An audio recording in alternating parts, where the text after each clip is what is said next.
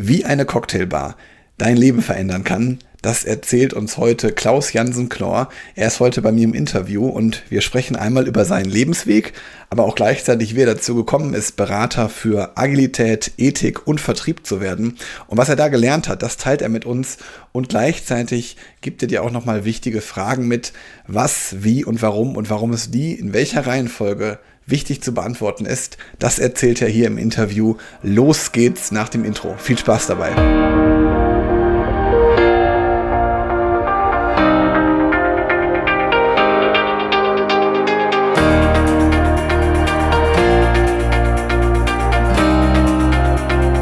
Herzlich willkommen zum Podcast Führungskraft, der Podcast für mehr Erfolg mit sozialem Verständnis und moderner Führung. Ich bin Helge, Helge Schräder und wie ihr wisst, gibt es von mir erprobtes Wissen aus der Praxis, das den Menschen in den Fokus rückt. Und ich habe heute einen sehr inspirierenden Menschen dabei, den lieben Klaus Jensen Knorr. Hallo Klaus. Hallo Helge, grüß dich und danke. Herzlich willkommen im Podcast. Wie netten. Ja, schön, dass du da bist. Und ähm, ich mache das immer sehr gerne so, dass meine Podcast-Gäste sich meinen Zuhörerinnen und Zuhörern einfach mal vorstellen. Also sag doch einfach mal, Klaus, was sollte ich wissen, damit ich weiß, wer Klaus ist?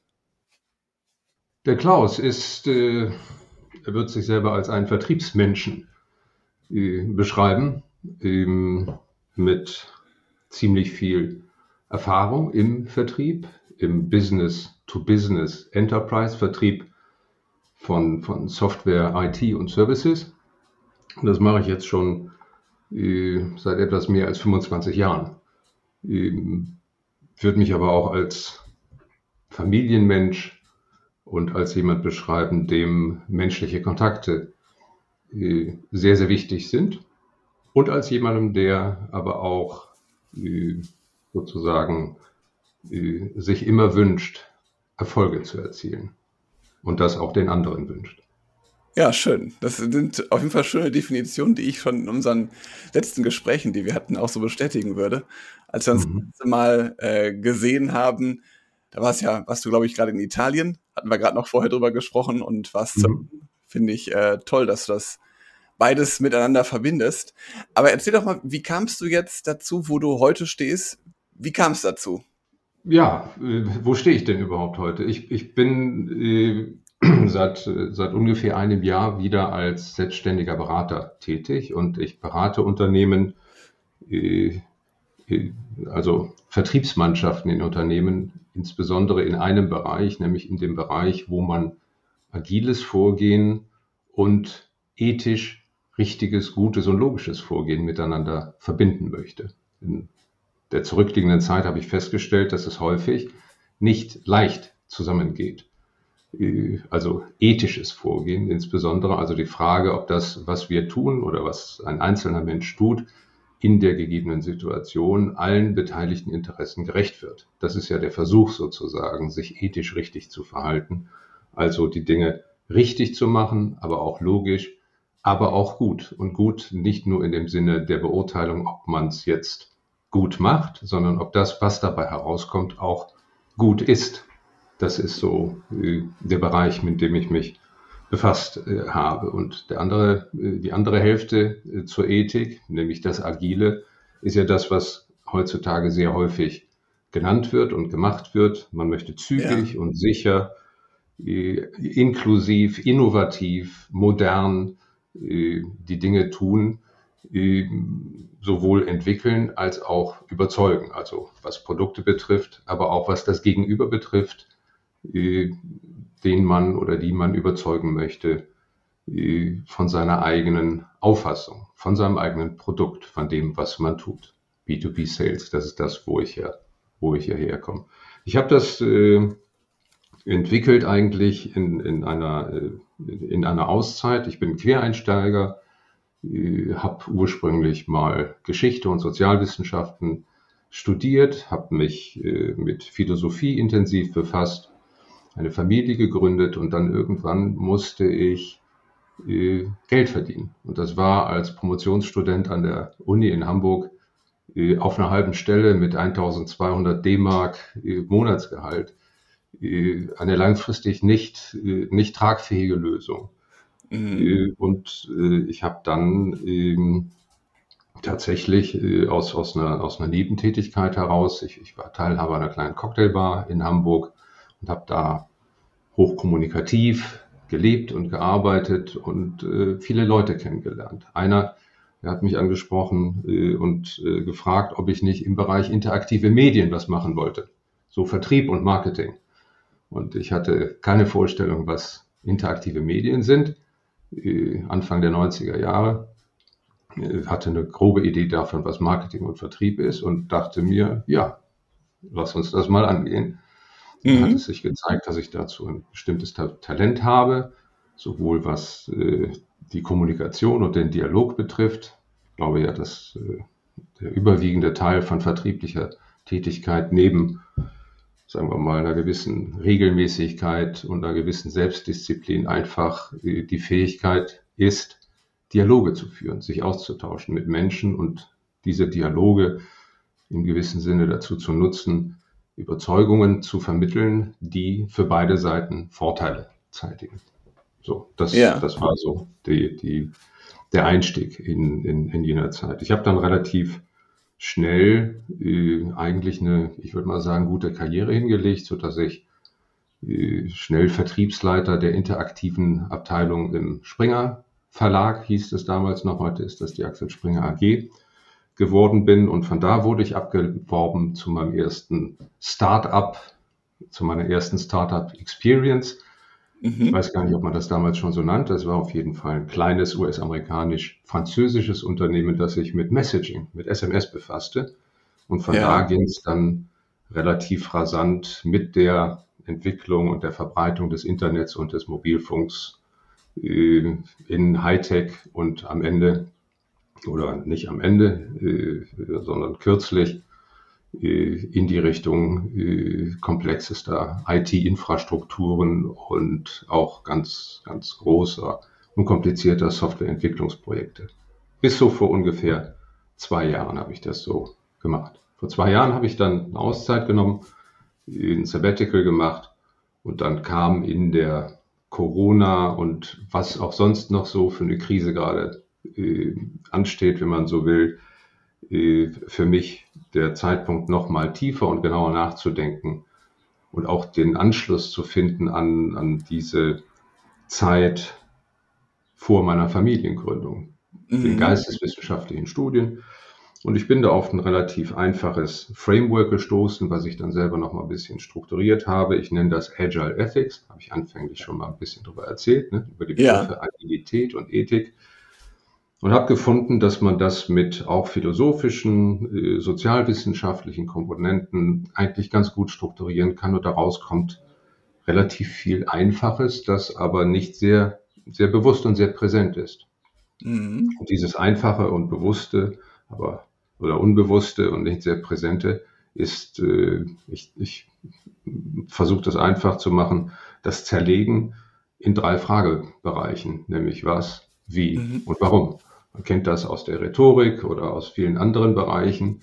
Ja. ich denke, dass man das einfach in einer bestimmten Struktur machen muss. Und das ist die Struktur, die ich Agile Ethics nenne. Wir zerlegen Worte und machen daraus Begriffe und aus Begriffen Bedeutungen und machen sozusagen eine äh, wiederkehrende Exegese dieser Begrifflichkeiten.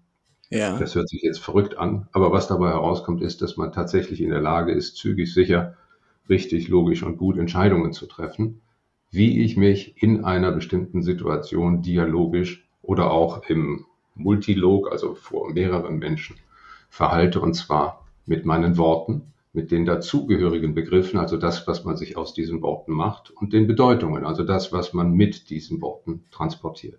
Das mhm. ist so der Bereich, in dem ich mich gerade aufhalte. Und dabei verbindest du ja auch den Vertrieb dann damit. Und was man ja auch mit den Worten und Gestik und Mimik ist ja auch ganz viel, hat ja ganz viel mit Vertrieb zu tun. Wie hast du denn dann, also, wie hast du denn dann gemerkt, dass ethisch und vor allen Dingen auch agil und Vertrieb, dass das alles, das sind ja normalerweise, könnte man ja auch denken, Dinge, die sie nicht so zusammengehören. Wie bist du denn darauf gekommen? Also es ist ganz offensichtlich, dass diese Dinge nicht automatisch zusammen gehören, aber dass sie wenn man erfolgreich und zufrieden und auch langfristig zufriedene Gegenüber haben will, dass diese mhm. drei Dinge dann doch zusammenkommen müssen.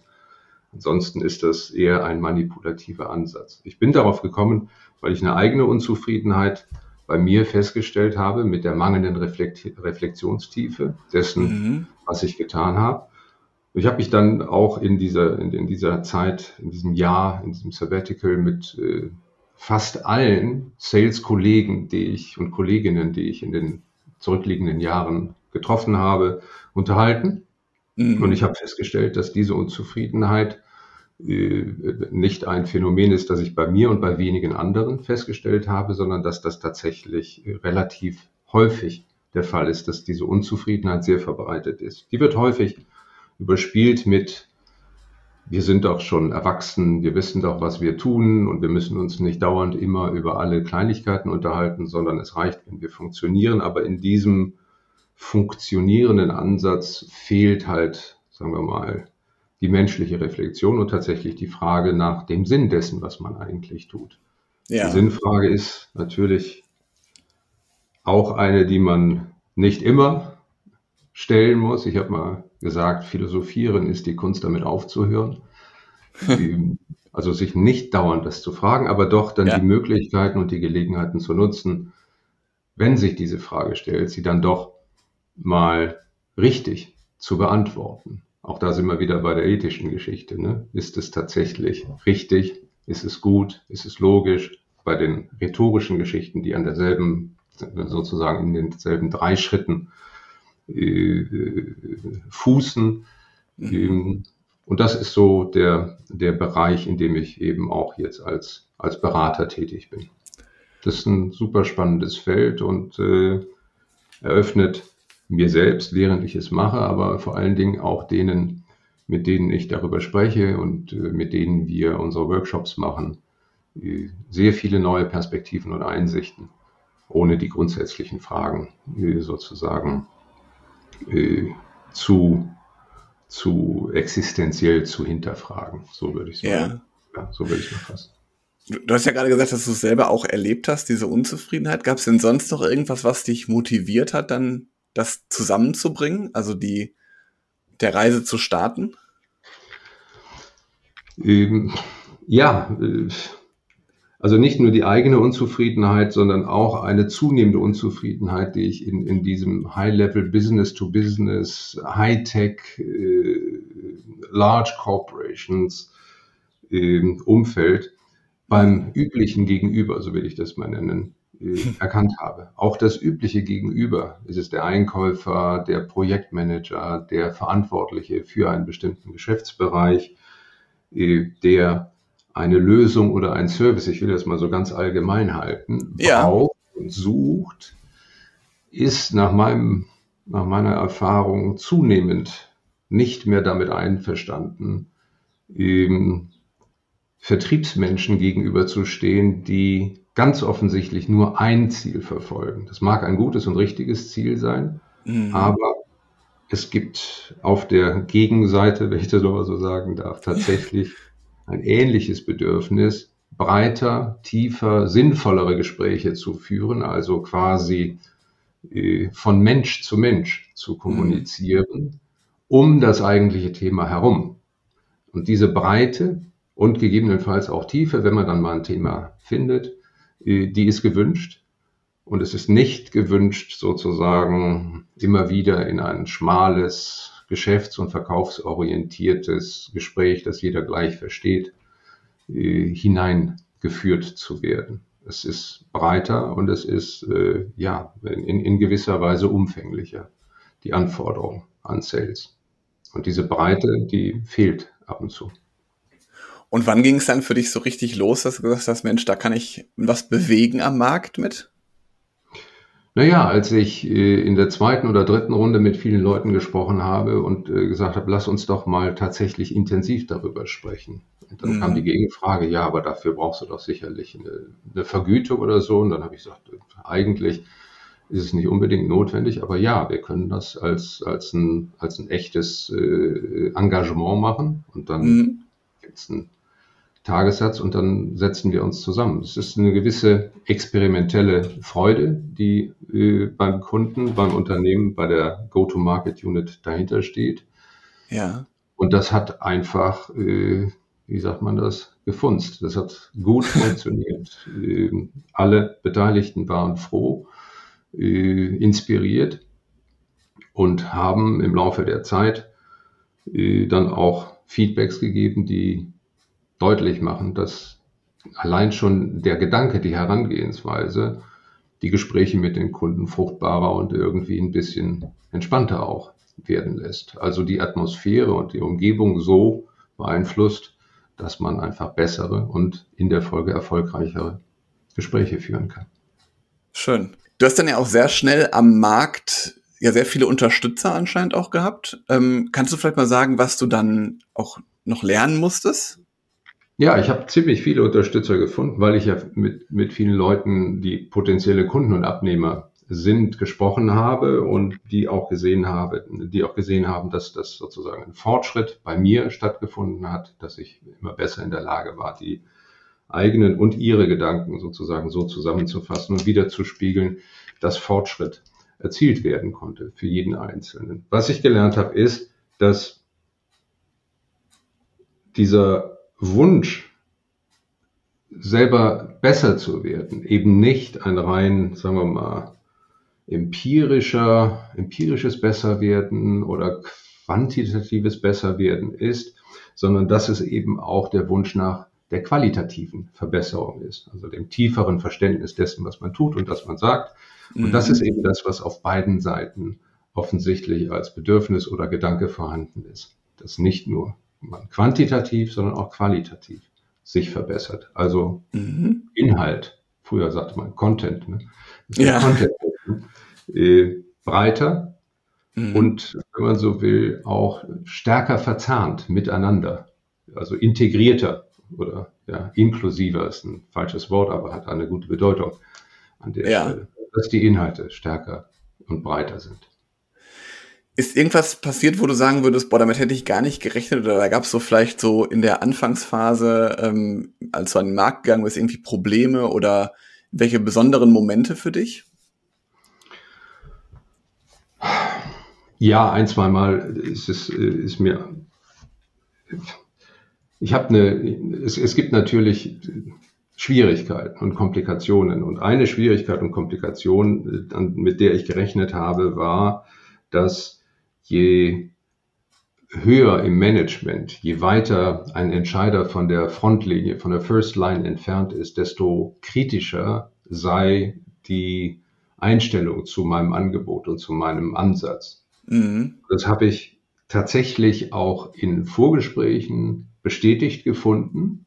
Und mhm. das Überraschende war, dass wenn diese Vorgespräche gut und erfolgreich verlaufen sind, und das sind sie in fast allen Fällen, dass dann die Unterstützung von diesen Akteuren äh, erstaunlich hoch war und sehr, sehr positiv und äh, progressiv die Unterstützung da war. Also anfängliche Skepsis, mit der ich gerechnet hatte, war dann tatsächlich oder schlug dann tatsächlich in, in richtig positive Unterstützung um.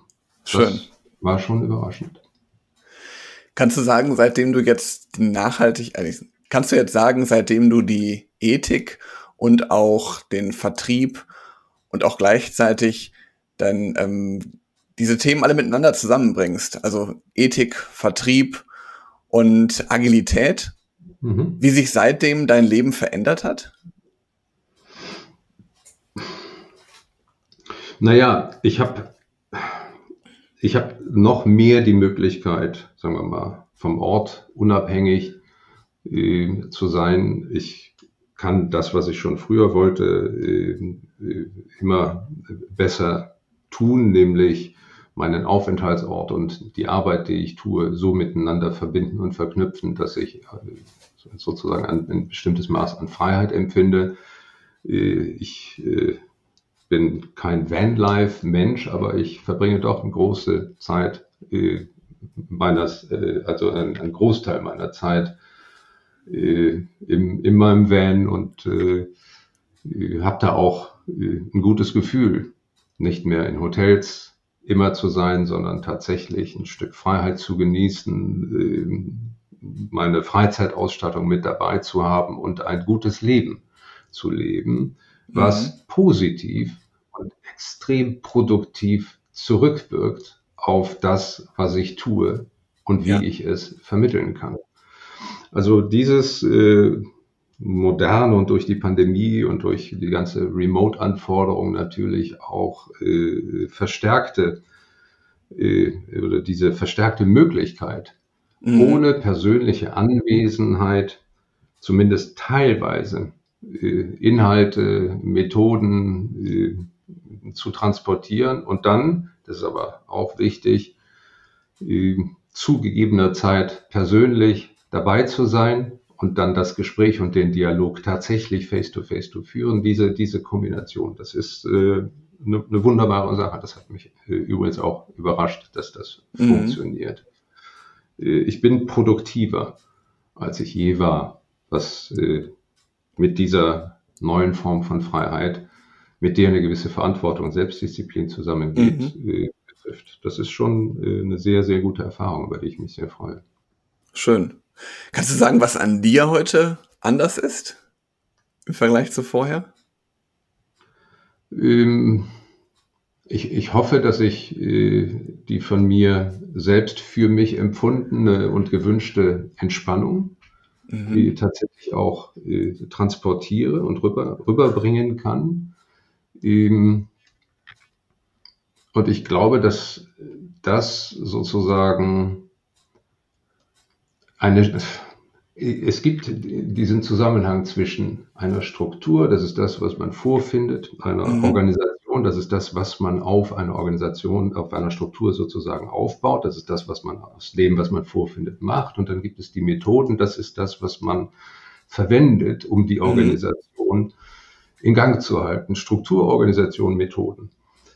Und das ist, äh, wenn man es erzählt, klar, das ist jedem klar, nicht wahr? Ja. Also was Struktur, ja, ja, und dann Organisation, ja, ist da drauf und so. Ähm, und diese natürliche Verbundenheit dieser Denkweise mit dem, wie ich als Mensch tatsächlich denke und agiere, das auf einer, auf einer bewussten Ebene zu haben, das ist äh, sozusagen das, was mich verändert hat. Das ist bei mir neu. Ich habe diese, man erkennt es vielleicht, ist eine Dreischrittigkeit, ne? also was, wie und warum oder mhm. Worte, Begriffe und Bedeutung. Das ist ja ein alter Trick, dass man alles in, in drei Schritten macht. Und das ist bei mir jetzt sozusagen internalisiert. Und ich habe nicht das Gefühl, dass das von außen internalisiert werden musste, sondern dass das tatsächlich von innen kommt, dass das quasi intrinsisch schon da war. Und das hat mich verändert. Toll. Schön. Ich lasse immer ähm, zum, zum Ende des Interviews, lasse ich immer gerne meine Interviewpartner und Partnerinnen immer so, äh, so drei Dinge meinen Zuhörerinnen und Zuhörern mitgeben als Learning. Du warst ja auch lange Führungskraft, also auch gerne ein Führungslearning, aber gerne auch ein Lebenslearning, was du einfach gerne mitgeben möchtest. Ich glaube, dass es toll ist, wenn man es schafft, diese Idee präsent zu haben, das Denken in der Unterscheidung beginnt. Und die Unterscheidung ist immer oder häufig ein dreischrittiges Verfahren. Man ist irgendwo mhm. Und dann gerät man in eine konkrete Situation und dann tut man etwas. Und diese drei Schritte, die markieren zwei Punkte, nämlich das, wo man herkommt und das, womit man es zu tun hat. Und alles, was man beitragen kann, um diese Situation zu verändern oder zu, wenn man möchte, auch zu managen oder zu beherrschen, findet zwischen diesen beiden Punkten statt. Ich glaube, dass mhm. das eine ganz, ganz wichtige Erkenntnis ist, wenn man das äh, sich merken kann und das so als Regel auch für sich äh, vielleicht formulieren kann. Es gibt immer das, wo ich herkomme und das, wo ich hin will und den Raum dazwischen. Dazwischen ist das, worauf man sich konzentriert. Nicht das, wo ich hin will und nicht das, wo ich gerade bin, sondern der Raum dazwischen. Da findet ja auch das Denken statt. Alles, was sich unterscheidet, befindet sich ja in einem Raum dazwischen. Und Denken ist ja im Prinzip nichts anderes als unterscheiden. Ja. Da fängt mhm. es an. Mhm. Spannend, also so ein bisschen so der, der Weg ist das Ziel sozusagen. Der Weg ist das Ziel, ist äh, eine andere Art zu sagen, ich bin irgendwo, ich habe was vor mir und ich möchte ja. irgendwo hin. Und ich glaube, dass der Weg ist das Ziel, bedeutet aber doch, dass das Ziel das Ziel ist und der Weg dorthin einfach nur gegangen werden muss. Ich glaube, ah, dass mhm. der, der wesentliche Unterschied darin besteht, dass man seinen Weg selbst bestimmen kann. Der mhm. Weg ist der Raum zwischen dem, wo ich bin und wo ich hin will. Und mhm. diesen Weg nicht nur zu gehen, sondern ihn selbst zu bestimmen. Und zwar nach ethischen und agilen Kriterien. Ethisch ist dieser Weg gut, ist er richtig, ist er logisch, aber auch agil. Kann ich ihn iterativ betreten? Gehe ich mal zwei Schritte vor, einen zurück? Was ist eigentlich rechts und links? Was machen die anderen auf diesem Weg? Können wir zusammen vielleicht ein bisschen weiterkommen? Braucht man ein Auto oder, oder nicht? Also kann man jetzt tatsächlich unglaublich viel äh, dran aufhängen. Äh, nicht den Weg zu gehen, sondern jetzt nehme ich mal ein großes Wort in den Mund, diesen Weg zu gestalten. Das ist, glaube ich, ja. die, der wichtige Punkt. Für mich, ich reduziere das immer kleiner, kleiner, kleiner und dann komme ich darauf zu sagen, es ist der Raum dazwischen. Toll. Ja, schöne Herangehensweise, finde ich, finde ich gut. Klaus, wo könnte ich denn Interessierte am besten erreichen? Ähm, über LinkedIn, über Xing, äh, über das Googlen von Begrifflichkeiten wie agile Sales-Ethik, äh, auch wenn man äh, in der richtigen Reihenfolge was, wie, warum, ja, die Reihenfolge ist wichtig, wenn man was, wie, warum sucht, dann findet man mich auch. Ähm, oder einfach äh, nach meinem Namen suchen. Der ist nicht einmalig, aber doch ungewöhnlich, weil es ein Doppelname ist. Klaus Jansen, Bindestrich, Knur. Alles einfach. Sehr gut dann ähm, werde ich auf jeden Fall deine Profile ähm, bei den Shownotes hinterlegen. Und ja, okay. dann können auf jeden Fall Interessierte auf dich zukommen. Sehr schön. Okay. Ja, schön, dass du da warst und äh, dass wir uns hier uns ausgetauscht haben, Klaus. Ich bin mir sicher, das wird noch ein weiteres Mal folgen. Dann nehmen wir es wahrscheinlich nicht auf, sondern ähm, freue mich, dass wir weiter in Kontakt bleiben. Ja, liebe Zuhörerinnen, lieber Zuhörer, lasst gerne ein Abo da ähm, und eine Bewertung für diesen Podcast. Das würde uns auf jeden Fall am meisten helfen. Empfiehlt den Podcast weiter, wenn ihr jemanden kennt, für den das Thema Agilität, Vertrieb und auch Ethik in der Kombination interessant ist. Und natürlich auch für jemanden, für den den Podcast Führungskraft interessant ist. Und ja, zuletzt möchte ich mich bei dir nochmal bedanken, Klaus. Schön, dass du da warst. Und es hat mich sehr gefreut. Vielen Dank. Bis bald. Ja, genau. Bis bald. Ciao.